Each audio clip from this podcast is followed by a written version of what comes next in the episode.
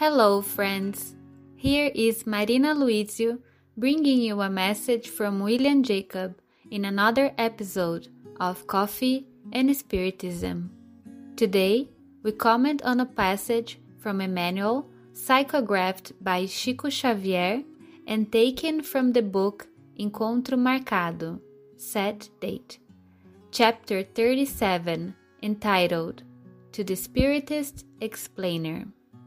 The benefactor says, and we quote When explaining Spiritist principles to the popular mind, meditate on the importance of the task that the divine providence has entrusted to you. Don't think that you are speaking only to attend a certain program of a meeting.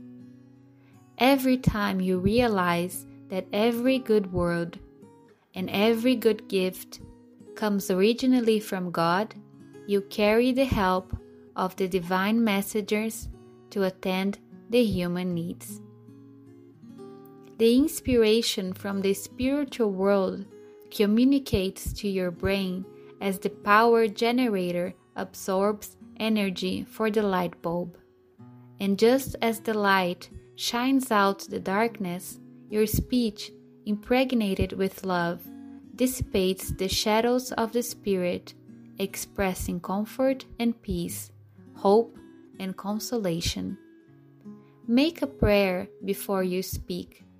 Prayer will serve as an invisible plug that connects your feelings and reason to the superior plane.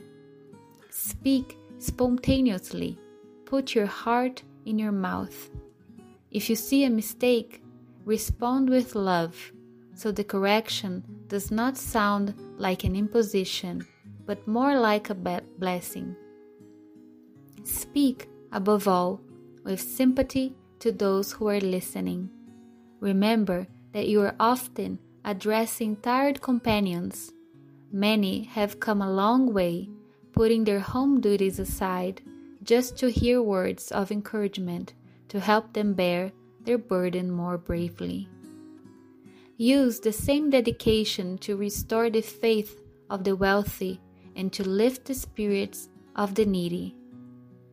Even if you're hurting, forget your own sorrow and speak, helping and inspiring. The bottle is the first to scent its perfume.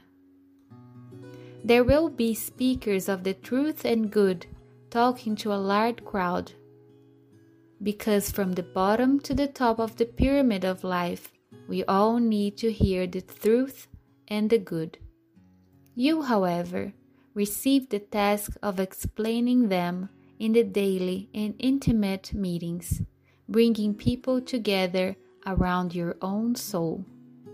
Remember, however, that if Jesus was infinitely great on top of mountains or in cenacle for the gospel revelations, he was never smaller in humble boats or in the dusty road when he attended to the thirsty for comfort and hungry for light that looked for him. Unquote. The message was addressed to the Spiritist speaker, but we can all use the lesson for when we are invited to comfort someone. Perhaps it is someone in distress who asks for a friendly word, or a sick person in need of a clarification. However, it is not uncommon that we end up judging those who are already in difficulties. Intimately, we think if they are going through this, it is because they didn't do good in the recent or distant past. And sometimes we even say it out loud, making the situation even worse. Emmanuel warned us when he said, If you see a mistake, respond with love, so the correction does not sound like an imposition, but more like a blessing. Speak above all with sympathy to those who are listening. In another important part of the message, the benefactor draws our attention to the blessing that is to serve. because we are the first to benefit from the help we offer.